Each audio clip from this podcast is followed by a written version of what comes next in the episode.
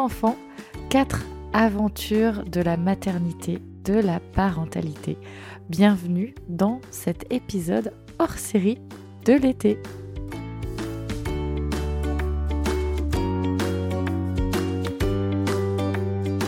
Je t'invite à découvrir le Cocotte Club. Le Cocotte Club, c'est le meilleur pour alléger ton quotidien.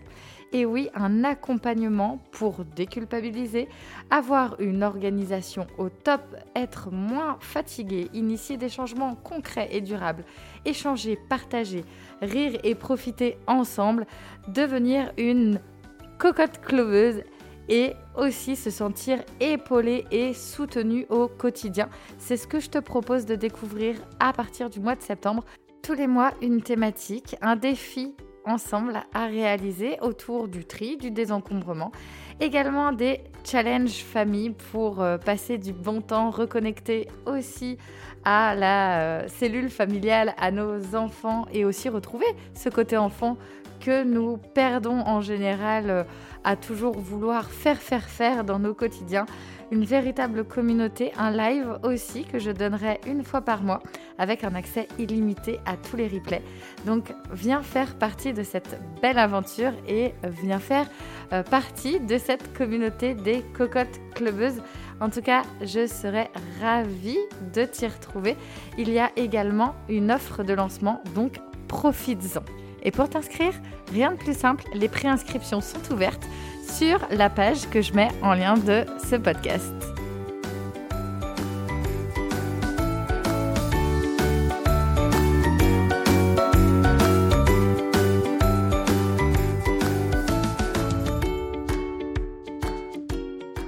Bonjour, bienvenue sur le podcast Zéro déchet mais pas. Je suis Carole, la créatrice de ce podcast. Chaque jour, je t'accompagne pour l'épanouissement et la sérénité de ton quotidien grâce au développement et à l'écologie personnelle. Je te propose de prendre soin de toi, de ta famille tout en prenant soin de la planète. De par mon histoire personnelle, j'ai embarqué dans la plus grande aventure de ma vie sans le savoir il y a 8 ans, face à plusieurs difficultés, challenges et défis de mon quotidien de femme, d'épouse, de maman de 4 enfants, d'entrepreneuse et de présidente bénévole de l'association Zéro Déchet dont je suis membre fondatrice. De formation en esthétique cosmétique à des années passées dans la vente, rien à voir donc avec le développement et l'écologie personnelle. La vie a fait qu'il me fallait trouver du sens dans mon quotidien. De cette façon est née The Family Cocotte. Tu peux d'ailleurs me retrouver sur mes réseaux Facebook, Instagram, YouTube et Pinterest ainsi que sur le blog thefamilycocotte.org. Si vous aimez ce podcast, merci de le noter 5 étoiles sur la plateforme Apple Podcast. Et bien sûr, pour que le partage soit plus grand, partage autour de toi, sur tes réseaux. Et parce que le partage est encore plus grand, laisse-moi un commentaire et abonne-toi. Je t'embarque avec moi en voyage pour ce nouvel épisode. Belle écoute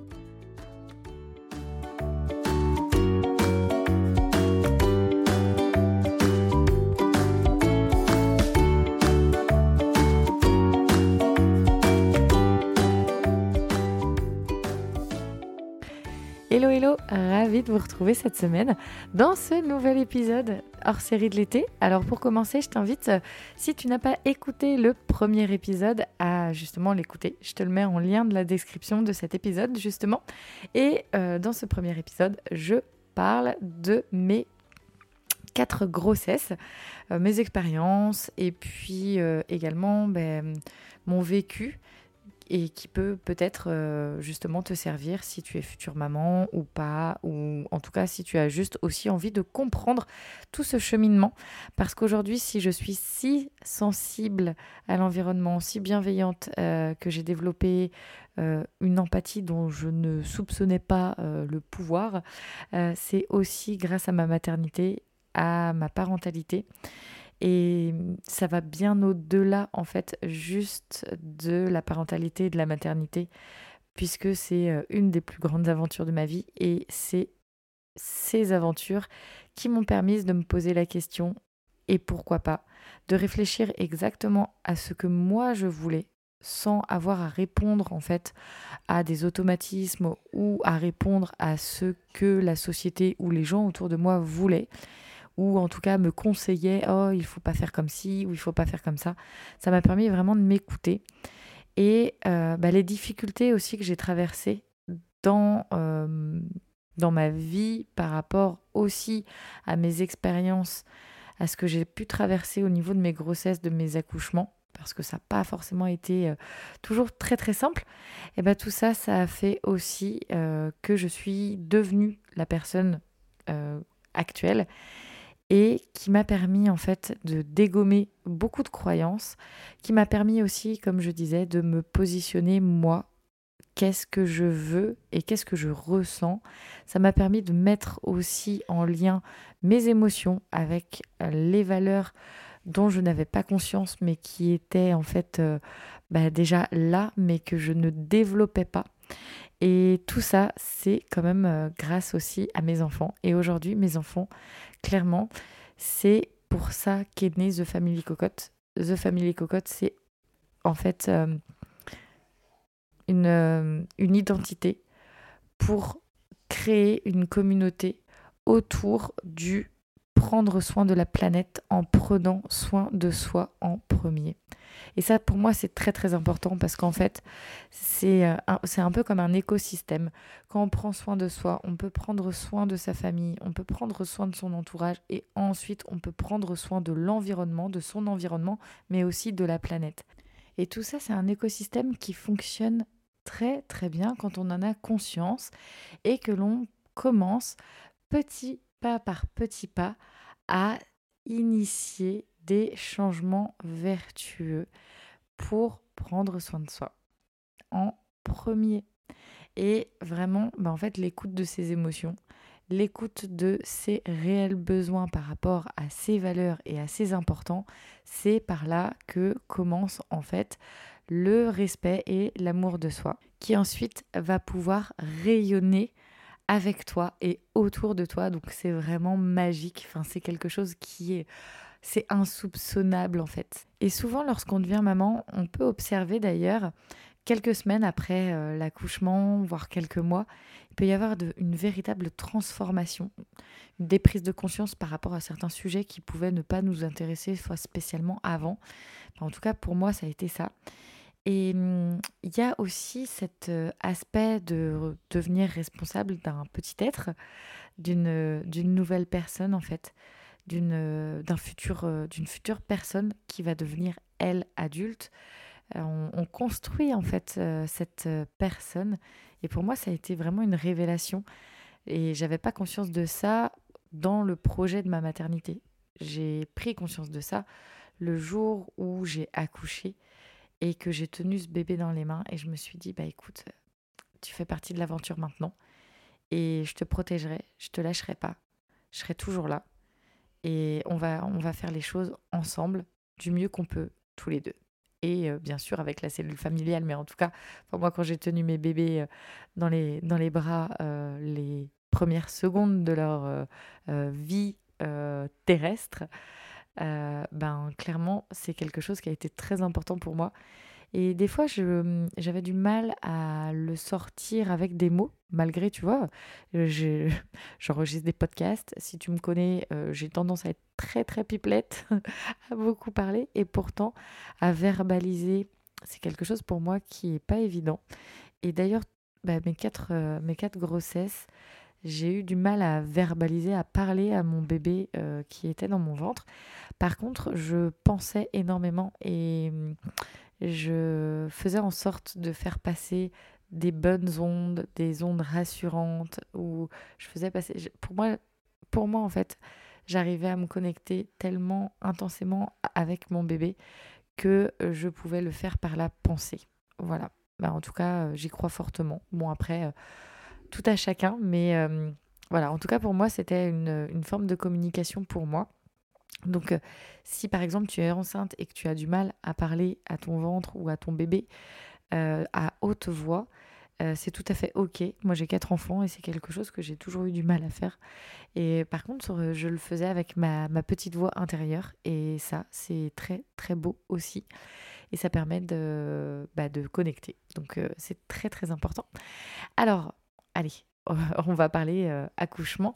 Alors comme euh, je ne sais pas si tu as écouté donc euh, comme je disais le premier épisode sur mes grossesses, mais très clairement j'ai été très bousculée par l'aventure de, mes grossesses et notamment de mes accouchements.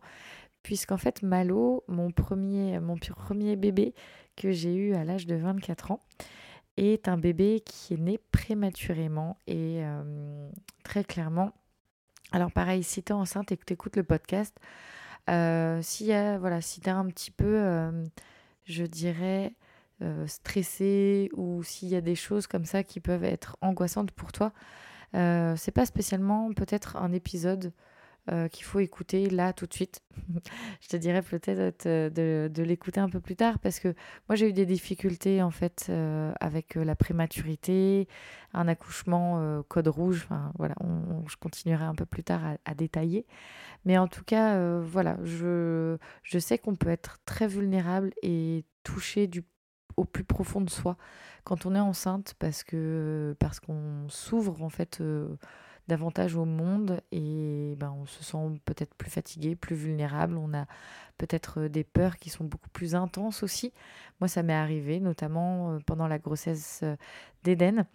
Moi qui suis beaucoup tournée sur... Enfin forcément, je travaille beaucoup dans l'environnement, donc je vois énormément d'informations sur l'environnement qui ne va pas très bien, faut dire quand même les choses. Et, hum, en fait, plus le confinement, plus toutes ces nouvelles sur l'environnement qui ne va pas bien, plus, plus, plus, euh, j'ai fait deux grosses crises d'angoisse. Et je, je sais, voilà, j'étais enceinte et je pense que le fait d'être enceinte a joué aussi euh, énormément sur ces deux crises d'angoisse qui m'ont prise en pleine nuit, comme ça, un peu, un peu de panique. J'avais les larmes aux yeux, enfin, j'étais vraiment pas bien. Et j'ai pris conscience aussi à ce moment-là de la fragilité aussi de la femme enceinte. Et ça, c'est arrivé à la quatrième grossesse, hein, comme quoi. Euh, de la fragilité de la femme enceinte euh, au niveau psychique et au niveau émotionnel. Je le savais avant, mais plutôt pour le post-accouchement. Pour après l'accouchement, je savais que euh, j'avais tout à fait conscience de la fragilité après, mais j'avais pas spécialement conscience de la fragilité avant. Et ça, au fur et à mesure, j'ai appris. Après, euh, bon, peut-être que mon parcours a fait aussi que je me suis un petit peu blindée pour, euh, bah, pour ne pas, tout simplement pour ne pas souffrir. Donc euh, voilà, petite intermède. Mais tout ça pour dire, voilà, Malo est né à 7 mois de grossesse, qui n'était pas du tout prévu. Ce petit chaton a décidé de euh, d'arriver en fanfare, puisqu'en fait, euh, très clairement, pour la petite anecdote, je me souviendrai toujours, c'était, euh, je crois que c'était même, eh, ça, va peut-être te faire rire, mais je crois qu'il y avait un euro, ouais, ça devait être l'euro du foot en 2012. Et, et puis à cette époque-là, on avait encore une télé dans notre chambre d'ailleurs. Et du coup, monsieur Cocotte, euh, Thomas, regarde le match de foot, il s'endort, moi aussi, et euh, bah, la télé tourne encore. Et là, en fait, je me réveille, ça va pas, ça va pas bien. Euh, je me réveille, je soulève la couette, une je fais une hémorragie. Très clairement, je fais une hémorragie, je me lève, je vais aux toilettes, et là, j'entends, je. Bon. Et c'est ce qu'on appelle le bouchon muqueux. Alors le bouchon muqueux, euh, bon, je ne vais pas détailler, mais euh, en gros, c'est euh, un petit peu bah, comme un, bouchon qui, qui est au niveau du, du col et qui part naturellement à bah, soit le jour quelques heures avant l'accouchement, soit quelques jours ou quelques semaines, enfin en tout cas voilà. Mais c'est plutôt, on le perd plutôt vraiment en fin, en fin de grossesse. Et en fait, euh, je vais aux toilettes, euh, le bouchon muqueux qui part. Et, euh, et, en fait, je fais une hémorragie. Je, je, et bizarrement, je panique pas du tout. Je prends mon téléphone, j'appelle le SAMU. Et là, l'anecdote de fou, quoi. Je m'en souviens comme si c'était hier et ça fait déjà 9 ans. ça ne me rajeunit pas. Mais et en fait, là, j'appelle le SAMU. Ils me disent, bah, écoutez, on envoie une ambulance, mais le SAMU, euh, le médecin que j'ai au téléphone me dit mais euh, vous êtes la personne qui accompagnait euh, la, dame qui fait l'hémorragie J'ai dit, ah non, non, non, c'est moi. euh. Ah bah madame, vous allez poser le téléphone, je vais envoyer une ambulance chez vous, vous allez vous demander, vous avez quelqu'un à la maison? Je dis oui. Vous allez demander à cette personne de vous préparer des affaires et vous, vous allez calmement aller vous allonger dans un canapé ou dans votre lit et on va venir vous chercher. Et là, euh, bah en fait, je raccroche, je vais chercher Thomas, je le secoue un petit peu, en genre euh, réveille-toi. Euh, et là, non, mais t'inquiète pas, euh, je regarderai le reste du, match de foot demain. Là, je lui dis, non mais Thomas, je te parle pas du match de foot. je te parle de... euh, là, il y a la SAMU qui va arriver. Donc là, bon, bah, tout de suite, branle-bas de combat. Quoi? Qu'est-ce qui se passe? Donc, euh, Et c'est à ce moment-là, en fait, au bout de, euh, je sais pas, 5, 5 bonnes, 5, 5, 10 minutes, que je commence un peu à m'affoler.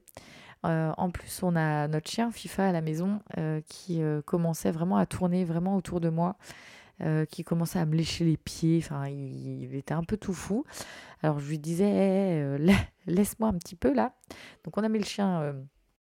euh, voilà, on lui a dit de rester assis à côté de moi pour pas non plus l'affoler parce que bah, c'était, c'est quand même important aussi. Enfin, en tout cas pour nous, c'était important. Et bon, bah, le SAMU est arrivé. Ça va parce qu'on habitait genre à 10 minutes de l'hôpital. Mais à ce moment-là, je, percute euh, pas vraiment ce qui se passe, quoi. Et j'arrive à l'hôpital, euh, donc forcément en ambulance et tout, enfin voilà. Et donc prise en charge hyper rapidement. Euh, vous êtes à combien de semaines? Alors là, bah, en plus première grossesse, euh, j'en sais rien moi, combien de semaines je suis. Enfin voilà, j'avais quand même pris tout mon dossier. Et puis là, la sage-femme, enfin la sage-femme qui, était de garde ce, soir-là, me dit Ah non, mais madame, euh, bah, vous êtes en train d'accoucher. Comment ça? Je suis en train d'accoucher. Mais c'est pas possible en fait. Euh, je suis à 33 semaines. euh, Enfin, c'est pas du tout possible. Mais euh, en fait, monsieur Cocotte n'était pas avec moi dans l'ambulance. Il, il a suivi en voiture. Et quand la sage-femme m'a dit ça, j'étais toute seule en salle d'accouchement. Et là, je me suis dit, mais euh, enfin, dans quoi on s'embarque? Et en fait, je suis rentrée dans une genre de, de capsule euh, euh, temporelle où tout, tout s'est arrêté, tout est devenu euh, assez flou. Et après, Thomas est arrivé. Et très clairement, on est arrivé, on lui a dit, enfin ça après, il m'a, répété, bah écoutez, dépêchez-vous, votre femme est en train d'accoucher. Et là, on savait pas du tout dans, dans quoi on s'embarquait parce que très clairement, on nous a pas du tout expliqué ce qui allait se passer après l'accouchement. Donc euh, Malo est né très rapidement, très très rapidement. Et en fait, moi, pourquoi Malo est né aussi rapidement? C'est aussi parce que pour moi, j'avais cette euh, croyance que les contractions devaient faire mal pour euh, travailler. Sauf que j'ai appris mm, bah, un petit peu trop tard, tardivement, mais j'ai appris quand même que les contractions pouvaient être des contractions de travail, mais sans spécialement faire très très très mal. Ça peut être des contractions de travail qui sont un peu dérangeantes, mais qui ne font, euh, enfin, on n'est pas, on n'est pas plié euh, forcément avec des contractions de travail. Tout dépend de, euh, bah, de chaque corps. Et en fait, mon corps, lui, ben plutôt, il, est plutôt cool, je dirais, avec moi. C'est que euh, le tout, tout le travail, en réfléchissant avec du recul, en fait, le travail a commencé à 14h et j'ai accouché à 11h le soir, enfin à 23h. Donc avec du recul, j'ai en fait mon corps m'a envoyé des signaux, mais j'avais des croyances qui étaient tellement imprimées, imprégnées en moi que les contractions de travail, ça faisait mal. Ben, je me suis pas rendu compte qu'en fait mon corps s'était mis en travail. Je, ça me dérangeait. euh, euh, je, voilà, je sentais un peu travailler, mais bon, des fois à 7 mois, on, peut se dire, ok, bon, bah, ça travaille un petit peu, quoi. Et, euh, en fait, bon, l'accouchement se passe super bien. On me met des corticoïdes. Non, Malo a même pas eu de corticoïdes parce que ça a été tellement vite qu'il a pas eu le temps. Et donc, je suis arrivée genre à, je pense à 22h et à 23h, 23h30, Malo était arrivé. Sauf que là, On ne m'avait absolument pas préparé au fait que bah, Malo avait 33 semaines, donc 7 mois, et qu'il allait devoir être transféré dans une dans un hôpital en fait alors je sais plus enfin il y a des catégories en fait pour les hôpitaux avec des degrés par rapport justement à la prise en charge dans les néonates ou en pédiatrie mais en tout cas moi l'hôpital où j'ai accouché alors je ne sais plus le, le, stade enfin le niveau de, de la de la maternité ou de la pédiatrie et donc du coup il a fallu euh, emmener Malo à 50 euh, km de là, puisqu'en fait, euh, il avait 33 semaines et que la maternité dans laquelle il est, il est né prenait les bébés qu'à partir de 34 semaines. Donc il est parti en couveuse et, et là, bah, tout s'arrête. on vous fait les soins post-accouchement dans la salle d'accouchement, qui d'ailleurs, bah, en fait, j'ai eu énormément mal à ce moment-là. On parle souvent des violences, euh, enfin des violences euh, obstétricales, notamment euh, bah, après l'accouchement. Et je me rends compte que effectivement, il y a, quand même, ça existe, puisqu'en fait, moi, j'avais mm, notamment demandé vraiment à la sage-femme si vous, vous avez besoin de faire selon les soins qu'il y a besoin, je veux absolument être prévenue. Et, ça n'a pas été le cas. Et pourtant, alors oui, d'accord, Malo était prima, ça a été très vite, mais il respirait bien, le monito était bon. Et il y, a des choses que, enfin, je regrette de ne pas avoir été prévenue, en fait, parce que bah, c'est quand même mon corps aussi, et puis bah, c'est quand même mon bébé, enfin voilà. Et euh, Malo a très rapidement, brèvement, été posé sur moi. Et tout de suite, il est parti en soins. couveuse et euh, ben, en fait, le temps qu'il le prépare à partir dans un hôpital qui était bah, à 50 km euh, plus loin de chez moi, euh, j'ai encore beaucoup d'émotions. ça, voilà, tout ce qui est grossesse, accouchement et tout, c'est. et Malo, bah, en fait, le temps qu'on fasse les soins, lui, on l'a préparé pour le départ. Et on a, on, a, on a pris mon lit, et puis on m'a dit, bah, dites au revoir à votre bébé, vous le reverrez demain. Bon, ok. Après, euh, moi, on m'amène en chambre euh, dans la maternité. Donc euh, le truc où vous entendez des bébés pleurer en plus. Donc ça vous ramène au fait que vous, en tout cas moi, j'avais pas mon bébé dans les bras. Et pourtant, je venais d'accoucher. Et hum, je parlais, je parlais beaucoup avec Thomas. J'avais besoin de parler, parler, parler comme si c'était pour euh, faire comme si ça s'était pas passé ou enfin je sais pas ou garder le contrôle enfin j'en sais rien et à un moment euh, Thomas il me dit bon Carole je vais je vais rentrer je vais me prendre une douche je et puis je reviens rapidement quoi je reviens rapidement et là je me retrouve je tombe de fatigue et le lendemain matin la sage-femme qui arrive bonjour comment ça va? Bon, bah, on n'a pas encore eu des nouvelles de votre bébé, mais ça va pas tarder à arriver. Et là, je me suis pris euh, mais une, une grosse claque. Une grosse claque. Mais je crois qu'une une des plus puissantes claques que j'ai jamais pris de ma vie. J'ai soulevé la couette, j'ai regardé mon ventre et j'ai fait oui. En fait, ça s'est passé. J'ai réalisé à ce moment-là que effectivement, j'avais accouché et que j'avais pas mon bébé à côté de moi. Et là, la sage-femme me regarde je vous apporte le petit-déj. Euh, est-ce que vous voulez le, le tire-lait pour euh, commencer à tirer du lait si vous souhaitez euh, allaiter votre bébé? Je regarde, je fais allaiter mon bébé. Ben, j'en sais rien.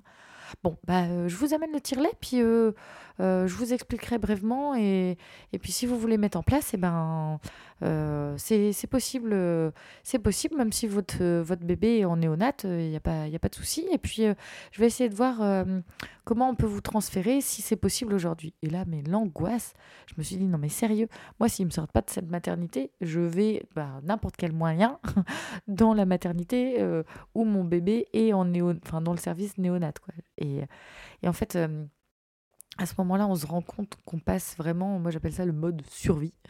On passe un peu en mode survie où le cerveau fait le tri.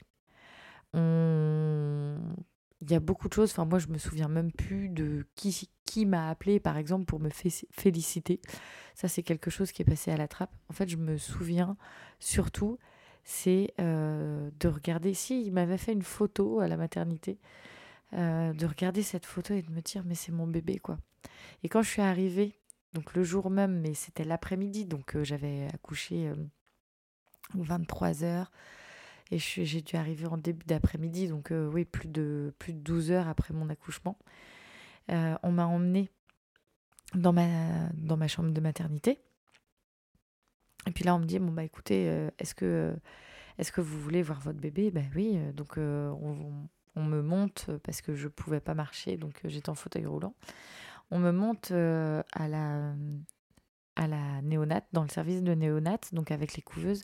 Et là, vous entrez dans un monde absolument aussi extraordinaire que anxiogène, enfin je sais pas comment expliquer. Euh, c'est pas du tout des choses auxquelles on est préparé. En fait, on nous prépare absolument pas en tant que futurs parents à vivre la prématurité, la prématurité pardon. Et en fait, euh, d'avoir toutes ces couveuses, toutes, euh, toutes ces machines des fois qui bipent, des respirateurs, des lumières bleues, enfin. et là, on, vous entrez dans une bulle où en fait tout est très feutré au niveau du son. Euh, enfin, moi, je sais que le service néonat où, Malo a été était extraordinaire. Et là, on, va, on commence à vous, bah, vous expliquer, bah voilà, votre bébé. Et là, véritablement, je me suis quand même sentie un peu portée par le personnel de néonat, plus que par le personnel de la maternité, parce que, euh, enfin, du service mater, euh, parce que personne m'avait expliqué euh, ce que j'allais voir, enfin comment comment était mon bébé dans cette couveuse. Et en fait, il avait des petits pages, des petites lunettes pour, pour respirer. Et j'ai posé ma tête contre la couveuse. Et mm, le premier truc, c'est de me dire Ah, c'est mon bébé. Est-ce que c'est mon bébé? Parce que forcément, en fait, autour, autour de, dans la même pièce, il y a une dizaine de bébés euh, qui sont soit un peu plus grands, soit un peu plus petits. Euh, Malo faisait 1 kg 390 de mémoire ou 1 kg 930. Ah ça y est, je, suis un peu embrumée. Mais euh, non, 3, 1 kg 390 de mémoire. et enfin, c'est assez c'est assez fou quand je vois aujourd'hui euh, d'ailleurs comment il est. Parce que c'est un petit garçon de 9 ans qui a euh, très très bien grandi et en tout cas, pour rassurer aussi autour, euh, autour de la prématurité, c'est très compliqué, les cas sont très différents. Les bébés ont des histoires aussi différentes, les parents, les mamans ont des histoires différentes avec, avec cette expérience. En tout cas pour nous, ça a été vraiment un j'appelle ça un tunnel euh, dans, notre, euh, dans notre vie de, de jeunes parents qui euh, ça a été très compliqué mais en même temps on en est sorti tellement fort c'est une expérience de la vie qui est très très compliquée à gérer que ce soit ben, au niveau émotionnel au niveau aussi de l'attachement parce que ça c'est pas voilà l'attachement est, est, pas très naturel hein on a un bébé qui doit être H24 euh, dans une couveuse, vous, vous êtes à l'extérieur. Et euh, bah, l'aventure de l'allaitement a commencé aussi comme ça pour moi. Donc euh, ça, on le verra dans le prochain podcast. Mais en tout cas, pour moi, je ne savais pas si je souhaitais allaiter ou pas. Je m'étais dit, oh, on verra bien. En fait, je me positionnais ni en oui ni en non. Je m'étais dit, on verra bien. Et très clairement, le fait euh, d'avoir ce bébé en couveuse et de me dire, en fait, le seul lien direct que je peux avoir avec lui au maximum, c'est euh, le fait de lui donner mon lait, de lui donner, euh, en tout cas pour moi à ce moment-là, enfin c'était le meilleur de ce que je pouvais lui donner et je passais mes journées, mes journées euh, la main dans la couveuse, la tête contre la couveuse, et je dormais comme ça. Et souvent, on me disait, mais madame, allez vous reposer dans votre chambre. Et très clairement, euh, c'est impossible en tant que maman. Euh, et, quand je voyais certaines femmes autour de moi qui avaient leur bébé en couveuse et qui, elle, avait déjà quitté la maternité parce que euh, bah, la maternité garde pas les mamans euh, au-delà d'une dizaine de jours. Donc ça, il faut le savoir, quand on a un bébé euh, qui est prématuré, on peut rester une dizaine de jours en fait dans le service maternité. Après, moi par exemple, quand Malo a eu 34 semaines, on a changé d'hôpital, on est retourné dans l'hôpital dans lequel j'ai accouché, qui est un niveau en fait en dessous de la néonate, avec quand même un service pédiatrique. Et à partir de là, en fait, Malo est resté encore 15 euh, jours en couveuse et on est ensuite passé en chambre kangourou. Et là, je peux vous dire que j'ai jamais été aussi heureuse d'habiter à 10 minutes d'un hôpital. Euh, j'imagine même pas la galère totale des parents qui habitent à euh, une heure ou une heure et demie de l'hôpital le plus proche euh, lorsque, leur bébé doit rester, en couveuse. Enfin, ça, a été très compliqué. Et ce que je trouve anormal, c'est de ne pas avoir eu les bonnes informations, je dirais, du côté administratif par exemple sur le fait que euh, je pouvais demander un report de euh, mon congé euh, maternité par rapport justement au fait que mon bébé, enfin, alors je sais plus exactement parce que il y a en plus des choses entre temps qui ont changé au niveau des, droits, au niveau de bah, moi j'étais euh, affiliée à la, à la sécurité sociale. Donc ça, je sais qu'il y a eu des choses qui ont changé depuis. Enfin, ça évolue et tant mieux. Mais j'avais, il y a beaucoup de choses dont j'avais pas, euh, j'ai pas eu connaissance. J'ai pas eu connaissance non plus. ça, j'ai eu connaissance bien plus tard de l'association SOS Prima. Euh, qui met en place des écoutes psychologiques pour les parents, qui met en place de l'accompagnement pour les parents qui sont touchés par, euh, par la prématurité. Et tout ça, en fait, c'est venu, euh, je dirais, trop tard par rapport à, au moment où vraiment j'aurais eu besoin, en fait, d'avoir ce soutien et cet accompagnement. Donc pareil, au niveau de l'association, je mettrai le lien de leur site internet dans la description du podcast. Ah, donc c'est SOS Prima et c'est une association qui fait énormément aussi pour euh, faire bouger les lignes dans euh, les services de néonat, dans les services de pédiatrie par rapport à la prise en charge des, euh, des bébés et aussi des parents dans, bah, dans cette expérience de la vie parce que ça reste une, une expérience qui, euh, qui est pas facile, il faut le dire, mais en tout cas, pour ma part, qui m'a euh, tout de suite, euh, enfin en tout cas, ça m'a fait énormément grandir. Et je pense que ça m'a permis aussi de, de découvrir que ben, je ne pouvais pas contrôler. Il y a des choses qui sont incontrôlables et que la meilleure façon pour que les choses se passent en tout cas de la meilleure façon qu'on souhaite, c'est euh, bah, de faire au, fur et à mesure et d'écouter aussi, de faire les choses au feeling, de faire les choses euh, comme on le ressent en fait. Et mm, c'est vraiment le meilleur euh, conseil aussi que je pourrais donner. Et bah en fait, le deuxième accouchement, ça a été un petit peu pareil. à cinq mois, en fait, bah, Arthur euh, hémorragie. Et là, je me dis, c'est quoi encore ce truc? Donc j'appelle le SAMU. Le SAMU me dit, euh, bah écoutez, si vous avez quelqu'un pour vous emmener à l'hôpital, vous irez plus vite avec euh, votre voiture directement que de faire, enfin que de faire venir un véhicule de secours. Donc là, direction, direction l'hôpital. Et là, bah, très clairement, euh, le schéma à 5 mois de grossesse n'est pas du tout le même schéma qu'à 7 mois. Et j'avais tellement l'impression que ça se répétait que là, par contre, j'ai vraiment euh, commencé à paniquer.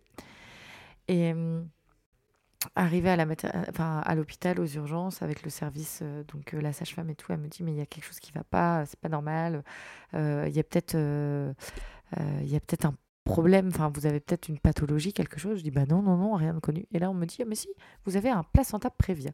Le placenta prévia, c'est en fait un placenta qui n'est pas inséré là où il faut au niveau de l'utérus. Et à chaque fois que le bébé grossit, chose qui, forcément, qui un bébé qui grandit dans le ventre, c'est tout à fait normal. et donc, ça peut créer des saignements et j'aurais dû être alitée et surveillée de très près chose euh, qui ne nous a pas été stipulée. Donc, euh, en fait, on aurait pu aussi se retourner contre le gynécologue qui me suivait à ce moment-là. Enfin bon, c'était pas du tout, du tout euh, la question.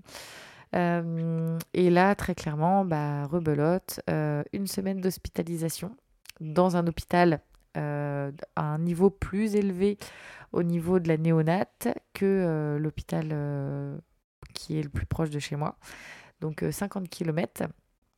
Euh, ensuite, euh, bah, une semaine d'hospitalisation avec beaucoup de médicaments, une peur, euh, une trouille comme jamais, bah, forcément de, de, perdre, de perdre son bébé. Parce qu'à 5 mois, quand vous faites une hémorragie, que vous perdez beaucoup de sang, que les contractions commencent, ça ne le fait pas. Donc là, on vous shoot de médoc. et puis, bah, c'est pareil, le cerveau se met un peu en mode, en mode pause et bah, trie un peu toutes les informations. Euh, mon mari qui euh, suit, qui arrive et, là, ben, très clairement, vous, vous dites, bon, ben, ça peut soit aller bien, soit être euh, très très compliqué maintenant.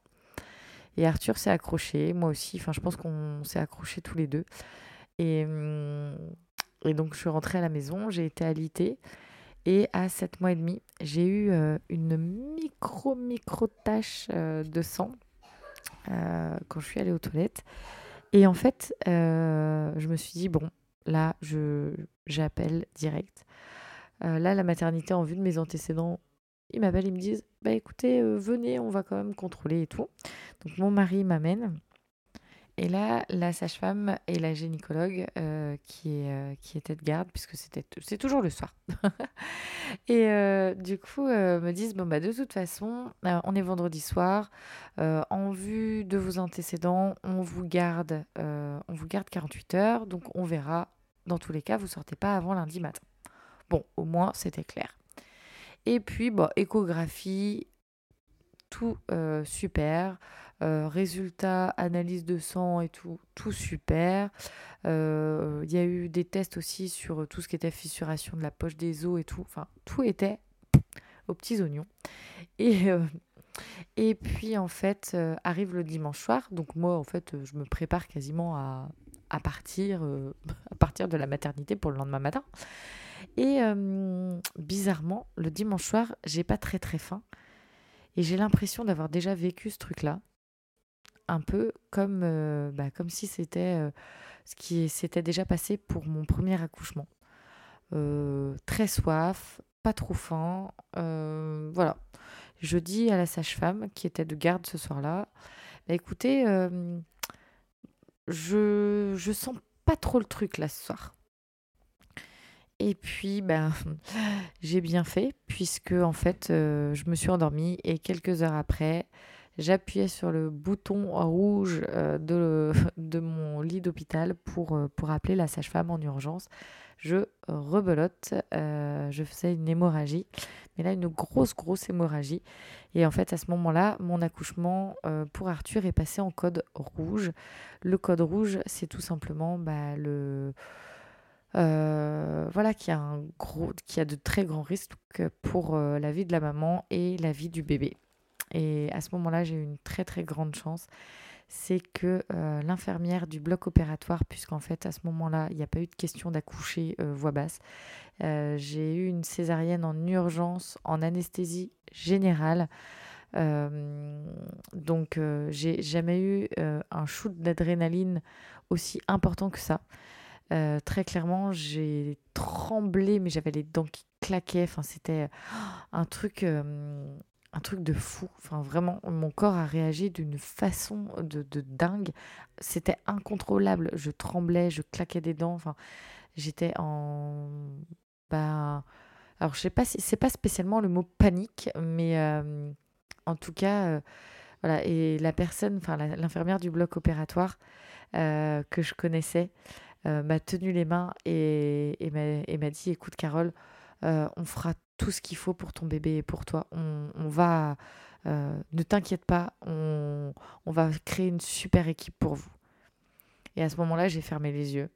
Je me suis réveillée après dans la salle de réveil et j'avais une photo en fait posée sur moi avec la photo de Arthur qui était parti en néonat aussi enfin en, service pédiatrique parce qu'Arthur, bah, du coup, qui est né à 35 semaines, euh, j'ai pas été obligée de partir dans un hôpital avec un niveau euh, euh, plus haut au niveau néonat, donc le service pédiatrique petite enfance, enfin voilà, pédiatrique, suffisait. Et, et là, j'ai mis un, soulagement. Et en fait, à ce moment-là, je me suis mise à pleurer, pleurer, pleurer, pleurer, pleurer. Je crois que j'ai jamais pleuré autant de ma vie. Et, mmh, et j'ai réalisé que, bah, que j'avais plus ou moins accouché. Mais ça a été vraiment un très très grand chamboulement. Euh, ça a été des périodes pas faciles non plus parce qu'en fait Malo avait deux ans et demi quand Arthur est né. Euh, que ça n'a pas été évident non plus pour Malo parce que bah, moi j'ai été à l'hôpital pendant quasiment trois semaines pour Arthur. Donc euh, ça n'a pas été facile du tout. Et puis est arrivée l'aventure d'une troisième grossesse. Donc, qui dit troisième grossesse dit troisième accouchement. Et bon, c'était. Enfin, en tout cas, euh, avec Monsieur Cocotte, on, avait quand même. Alors, Monsieur Cocotte avait de l'appréhension, mais pas spécialement moi. Euh, je sais pas pourquoi, j'étais confiante. Je, sentais les choses bien. Je m'étais dit non, ça arrivera pas trois fois. Euh, je, vais, je vais plus m'écouter. Et je pense qu'en fait, dans, dans ces expériences euh, euh, très, très tempétueuses de, de ma vie, bah, ça m'a permis aussi de me dire, bon, bah, maintenant, t'arrêtes les conneries, tu écoutes ton corps, tu arrêtes de faire n'importe quoi, hein, tu écoutes ton corps, tu écoutes les signaux euh, tu écoutes les signaux que je t'envoie, hein tu arrêtes de faire n'importe quoi, de croire que euh, tu peux tout faire et, euh, et puis, en tout cas, voilà, ça m'a permis, moi qui avais un rapport aussi avec mon corps, je vais pas dire à, le bah, j'ai jamais voulu le détruire, mais notamment à l'adolescence ou en tant que jeune adulte, d'enchaîner. J'allais trop fort, trop fort contre ce corps en fait que je n'écoutais pas, absolument pas. Et je pense que bah, la, vie a fait que euh, elle est venue à moi, m'appeler et me dire tac tac tac, euh, là maintenant Carole, va falloir que euh, tu commences à écouter ce que je te dis. et, et, donc pour Juliette, j'ai fait, j'ai fait très attention, tout en continuant quand même ma vie. Et puis j'avais pas trop le temps non plus de me poser de questions puisque j'avais déjà Arthur et Malo qui faisaient partie bah, de, mes, de mes journées. Et pour Juliette, ça s'est mais merveilleusement bien passé. Et j'ai commencé vraiment, on va dire, à déployer mes ailes euh, de maman, à vraiment savoir ce que je voulais aussi pour mon accouchement, quelque chose de très physiologique. Euh, euh, je voulais pas de péridurale, mais je m'étais dit, bon, par contre, si elle est nécessaire ou si ça va trop loin en termes de douleur et que je n'y arrive plus, je garde cette option. Voilà, c'est jamais, ça n'a jamais été quelque chose, un nom catégorique. C'est un nom qui a toujours été ouvert. Donc l'accouchement de Juliette se passe super bien. Et là, euh, bah, le bonheur d'avoir son bébé dans ses bras euh, lorsqu'on accouche, c'est quelque chose que je ne, je ne savais pas en fait. Enfin, j'avais euh, eu Malo quelques microsecondes après l'accouchement. Arthur, je ne l'ai pas eu sur moi. Et euh, ben, Juliette, je l'avais dans mes bras. Et là, très clairement, j'avais fait euh, ce qu'on appelle une, euh, un projet de naissance. Donc, j'avais écrit sur une feuille, quand même assez, voilà, un petit, un petit texte assez court en expliquant bah, voilà, mes antécédents, ce que j'avais pu vivre, mes souffrances, entre guillemets, et ce que je ne voulais plus, et ce qui était possible de faire, bien entendu, main dans la main avec le personnel médical euh, présent pour, euh, pour moi. Et, et en fait, euh, je voulais vraiment qu'on me laisse dans mon cocon. Ça, c'était quelque chose qui était très très important pour moi. C'était de me laisser, moi, mon bébé et mon mari, dans notre bulle, nous laisser un maximum. Et là, ça a été formidable. C'est qu'en fait, ils ont posé Juliette sur moi. et à partir de là, bah, en fait, ils nous ont laissé, je crois qu'on est resté trois heures dans la salle d'accouchement, tout seul, avec Juliette. je me souviens même, on s'est presque, enfin je crois que oui, de mémoire, on s'est endormis tous les trois. Et après, on s'est réveillés parce que la sage-femme est arrivée, la péricultrice également. Et puis, bon, bah, on va, on va faire les. Enfin, elles se sont aussi occupées de moi, hein, mais ce que je veux dire, c'est que. voilà, elles sont restées vraiment très en extérieur par rapport à nous. Et ça m'a fait mais un bien de fou. ensuite, on a été dans la chambre de la maternité. Enfin, ça a été juste, juste génial. Et mmh, tout ça pour dire que, bah, vous voyez, là, un accouchement, le deuxième, le troisième, il n'y en a aucun qui se ressemble. Et mmh, bah, on n'est pas du tout, en fait, il n'y a, y a rien qui, peut être dans le contrôle vis-à-vis de l'accouchement. Il faut aussi renouer avec cet état très primaire, très primitif de notre corps. Parce qu'en fait, on est programmé, nous, les femmes, justement à donner la vie. Et je pense que à toujours être dans le côté euh, euh, faire, faire, faire, le côté où on est toujours très connecté à notre pensée, à notre cerveau, à, à toujours anticiper, être dans l'organisation, etc. On en oublie en fait euh, d'être plutôt sur le sur l'écoute, bah, l'écoute de son corps et sur le lâcher prise total. Et l'accouchement, moi pour Juliette, j'ai eu un accouchement physiologique, euh, donc euh, sans péridurale. D'ailleurs, pour Malo, hein, j'ai pas eu de péridurale puisque déjà c'était trop tard. Mais euh, pour Juliette, j'ai pas eu de la péridurale. Et en fait, là où je me suis rendu compte, c'est que il y avait un véritable besoin de lâcher prise total. Là, en fait, vous êtes plus dans le mental, mais vous laissez le pilote automatique de votre corps, de votre, de votre de votre euh, partie du cerveau euh, qui est euh, sur, je dirais, la partie des réflexes. C'est un peu comme pour respirer, on n'a pas besoin de réfléchir. Et ben je dirais que pour accoucher, c'est un petit peu, enfin c'est même pas un petit peu, c'est carrément ça. C'est qu'en fait, votre corps, il sait mieux que votre cerveau ce qu'il a besoin de faire. C'est assez fou, mais c'est exactement, euh, la vérité vraie. Enfin, on est programmé euh, pour, euh, pour donner la vie, et ben, en fait, notre, corps, c'est très clairement qu'est-ce, quel, est le meilleur pour, soi à ce moment-là.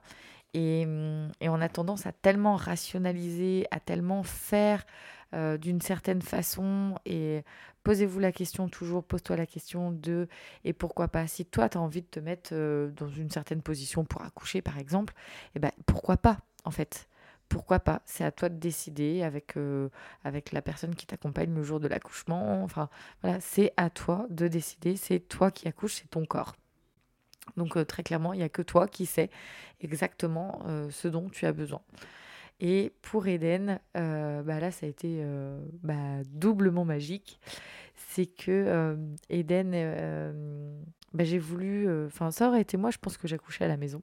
Mais Monsieur Cocotte s'était pas du tout rassuré et pas du tout OK pour ça. Donc, j'ai dit OK. Par contre, je voulais la salle, ce qu'on appelle la salle nature, avec le moins de choses médicales possible. Je me suis dit, bon, j'ai trois enfants euh, ça va le faire. Ça va le faire. Maintenant, euh, je veux, je veux pas la péridurale. Je vais faire les choses, je vais écouter mon corps. Et en fait, j'ai vraiment, véritablement lâché prise pour Eden. Je me suis écoutée et très clairement, euh, le, bah, c'est pareil. Mais Juliette, ça a été à peu près pareil. En fait, j'ai commencé quand j'ai pris conscience qu'il fallait que j'écoute mon corps. Déjà, j'ai pris énormément conscience du moment où le vrai travail avait commencé. Donc euh, toujours en général 10-12 euh, heures avant, euh, avant l'heure d'accoucher. Et souvent c'est, on va dire, les 3-4 dernières heures avant l'accouchement où vraiment je commence, en tout cas pour ma part, moi c'est comme ça que mon corps réagit, que je commence à avoir des contractions douloureuses et très dérangeantes. Et alors et là où c'est l'apothéose, comme beaucoup de femmes, c'est la dernière heure avec euh, voilà, les différentes phases euh, bah, physiologiques de l'accouchement que euh, j'ai vraiment apprise. Alors, j'ai pas appris par cœur, hein, mais j'ai vraiment posé les choses. Je savais en fait où aller et j'ai travaillé beaucoup, beaucoup sur l'aspect de la visualisation, de ce que je voulais, etc. Et je je pensais pas du tout accoucher de cette façon, mais en fait, j'ai accouché avec un ballon, mais j'étais pas sur le ballon, je prenais le ballon dans mes bras. et enfin, ça a été, ça a été merveilleux. Et bah, là, j'ai eu Eden poser aussi de longues minutes sur moi avant voilà, que le personnel médical fasse son travail. C'est juste en fait cet aspect qui, avec du recul aujourd'hui, je me dis, j'aurais voulu qu'on me laisse davantage dans ma bulle avec mon bébé et qu'on voit pour les soins après. j'ai eu aussi, après l'accouchement, les quelques minutes, enfin même l'heure après l'accouchement, j'ai eu très très très très froid, malgré qu'il faisait, je sais plus, 22 ou 23 dans la pièce. Euh, donc euh, il faisait très bon. Mais j'avais très très froid et on avait beau me mettre euh, des, draps, des choses comme ça, j'avais froid. Et, et ça, en fait, c'est plus. voilà, à chaque fois, je me suis rendu compte que l'accouchement en soi, c'est une chose, mais aussi le côté après accouchement, c'est quelque chose qu'on ne demande pas spécialement en fait, on demande souvent euh, euh, est-ce que vous souhaitez accoucher avec la péridurale ou pas euh, Les positions pour accoucher différemment, enfin voilà, les différentes positions. Et hum, on prépare absolument pas en fait bah, soi-même, de savoir exactement ce que l'on veut après l'accouchement, de se dire bah je veux que mon bébé soit posé longtemps, par exemple, euh, le plus longtemps possible sur moi. Euh, je veux que, euh, par exemple, la lumière soit le plus tamisée. Alors logiquement, moi j'avais demandé une lumière tamisée, mais des fois il peut y avoir quelqu'un qui rallume un peu la lumière parce que vous venez d'accoucher, alors que moi je voulais vraiment rester presque dans, le, dans la pénombre pour, bah, pour mon bébé et pour moi.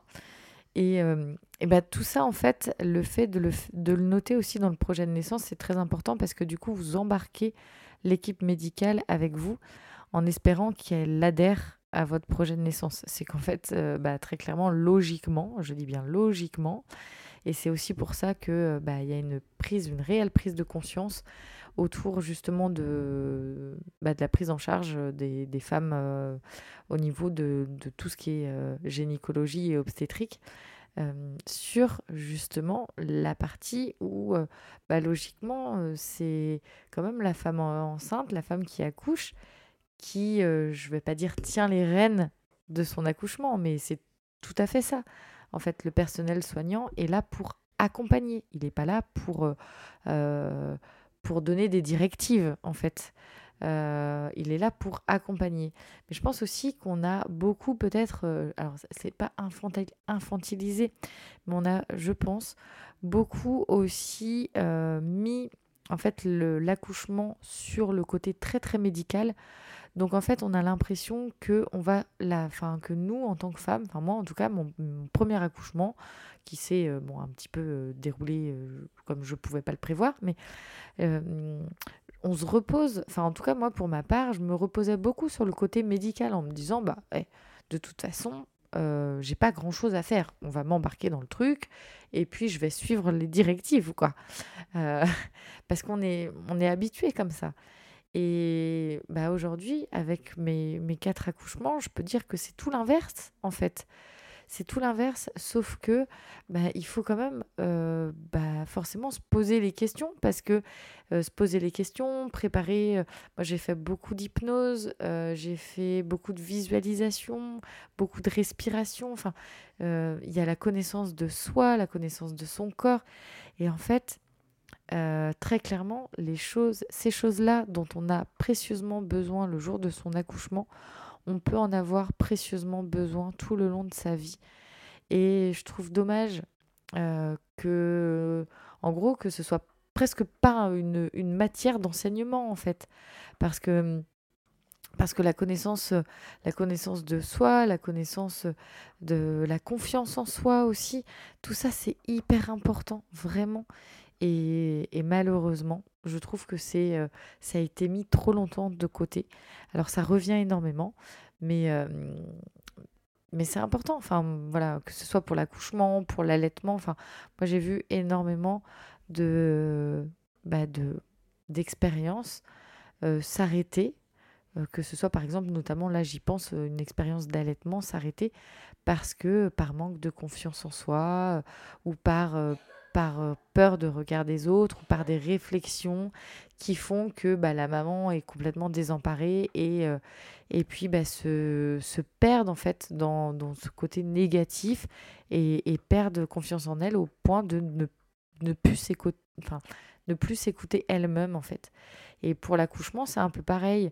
On est tellement vulnérable à ce moment-là, à, l'instant T, que euh, moi je sais que là par exemple pour Eden, c'est la première fois et c'est le quatrième accouchement où clairement j'ai dit à mon mari, écoute, moi à ce moment-là, je serai déconnectée, je serai plus là. C'est toi qui vas faire la passerelle entre, euh, entre moi qui accouche et le personnel médical. C'est toi ma passerelle. Je veux que, en gros, tout passe par toi. Et s'il y a des questions à poser, c'est toi. Euh, tu, à ce moment-là, moi, c'est un peu comme si j'étais pas là. Tu me laisses dans ma bulle. Euh, je sais, euh, je vais savoir ce que j'ai à faire. Si je te demande quelque chose, il faut que tu puisses réagir tout de suite avec le personnel médical autour. Mais voilà, tu es, tu es ma passerelle avec, avec le monde extérieur. Et, et, très clairement, ça a super bien fonctionné. Parce qu'en fait, la personne qui vous accompagne, c'est souvent une personne que vous aimez une personne proche. Et enfin, voilà, moi, c'était mon mari. Et, et il arrivait, euh, on a préparé ça ensemble, et il savait exactement ce que je voulais. Il savait exactement ce que je ne voulais pas. Et donc, il a tout de suite euh, aussi euh, abordé des choses. Par exemple, lorsqu'ils ont voulu couper le cordon de Eden, ils ont expliqué Enfin, il a tout de suite expliqué Ah non, non, non, euh, coupez pas le cordon tout de suite. Euh, ma femme souhaite qu'il euh, qu'il arrête de battre et que, les, que le, comment, les, le flux sanguin soit à l'arrêt en fait dans le cordon avant de le couper. Ok, on va attendre.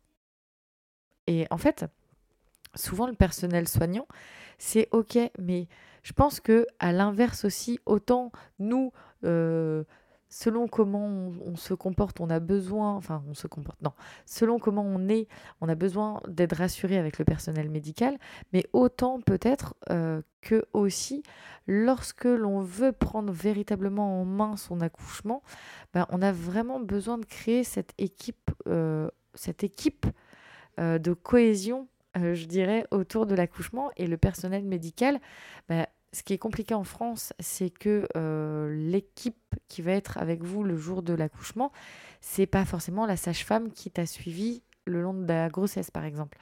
C'est peut-être euh, bah, une sage-femme que tu verras juste une fois dans ta vie, ou euh, la gynéco que, qui est de garde à ce moment-là. Et en fait, bah, c'est un peu compliqué de créer une cohésion avec une équipe que tu ne connais pas.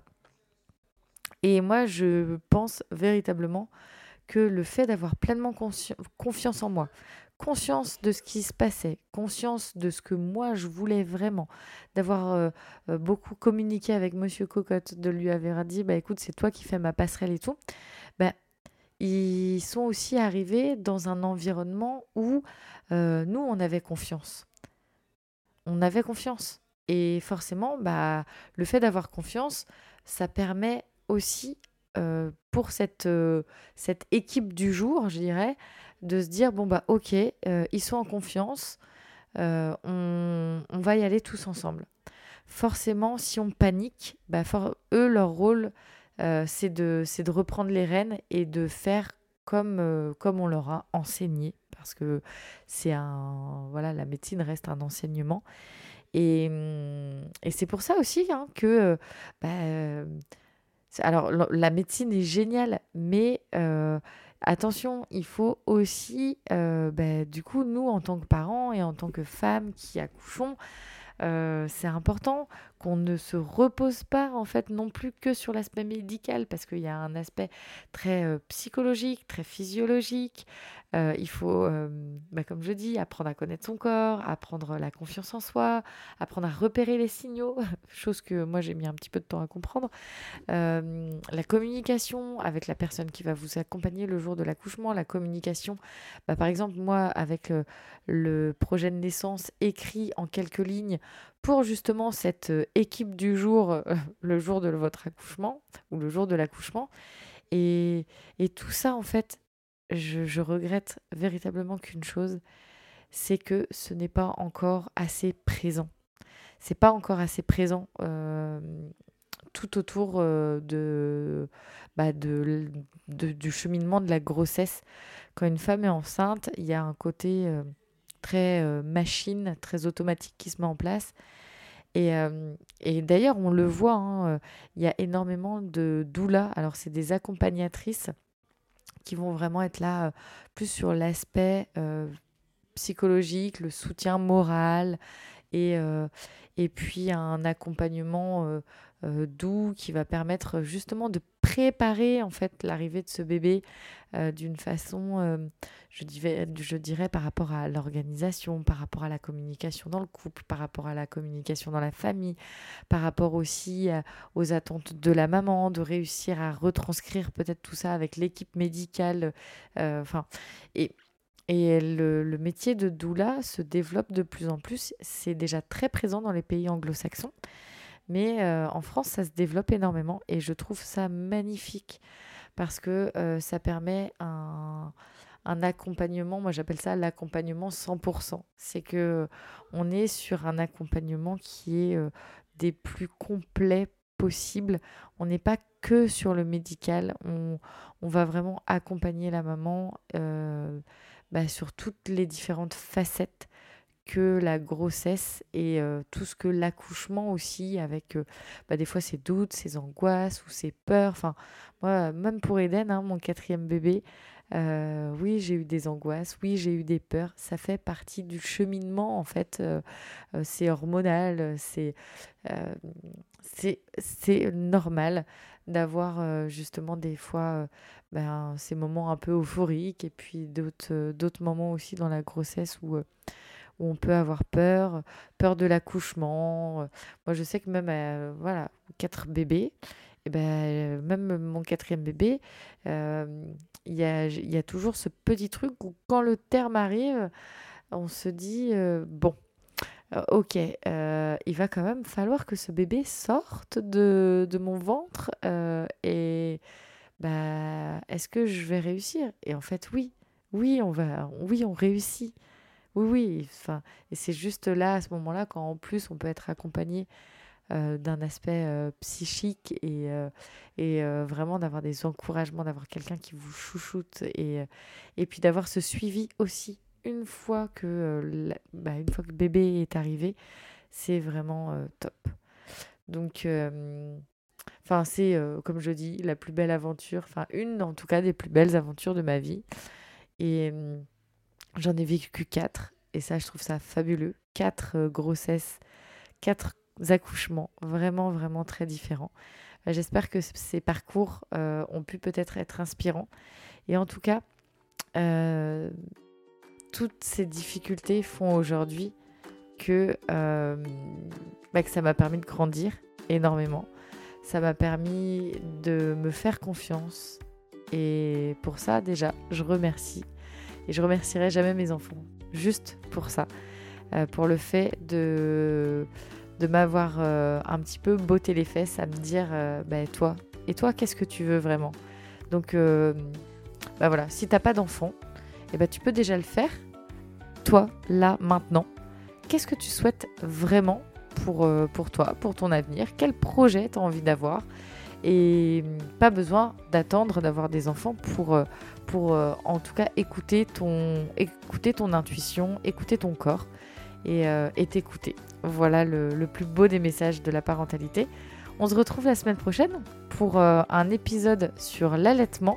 Et puis, ce sera aussi un épisode invité, donc j'ai hâte de partager.